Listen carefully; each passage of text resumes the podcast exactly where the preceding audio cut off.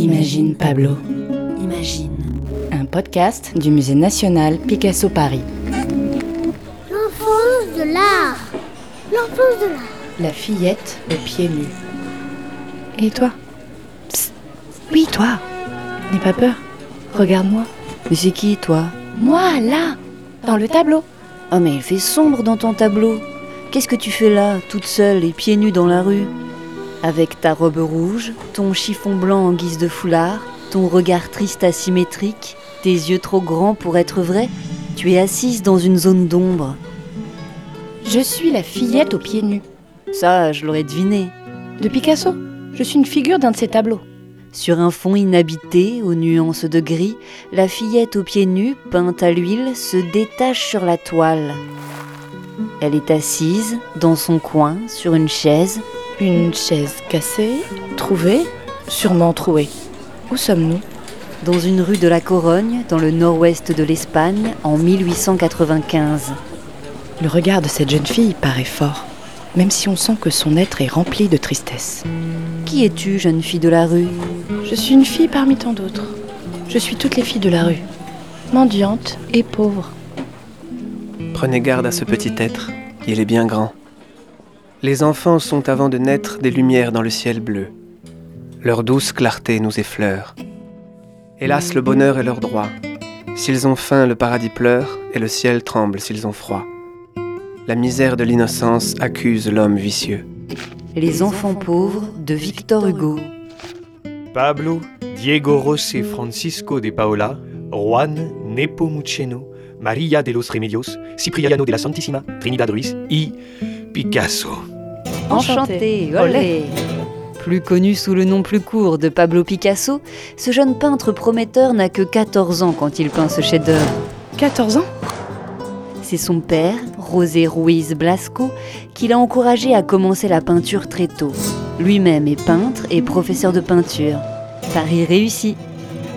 Le jeune Pablo a un don pour l'art. Le dessin, la peinture, le découpage, tout ce qui passe sous son regard, il le peint.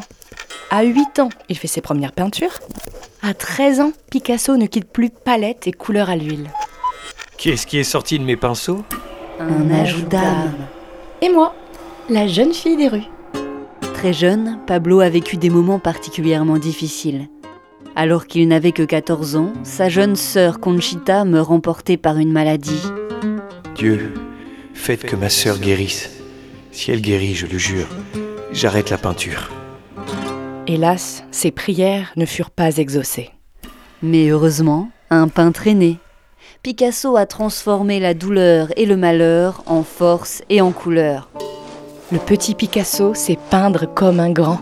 La fillette aux pieds nus est la première incarnation du thème de la femme assise, à la fois regardée et regardant.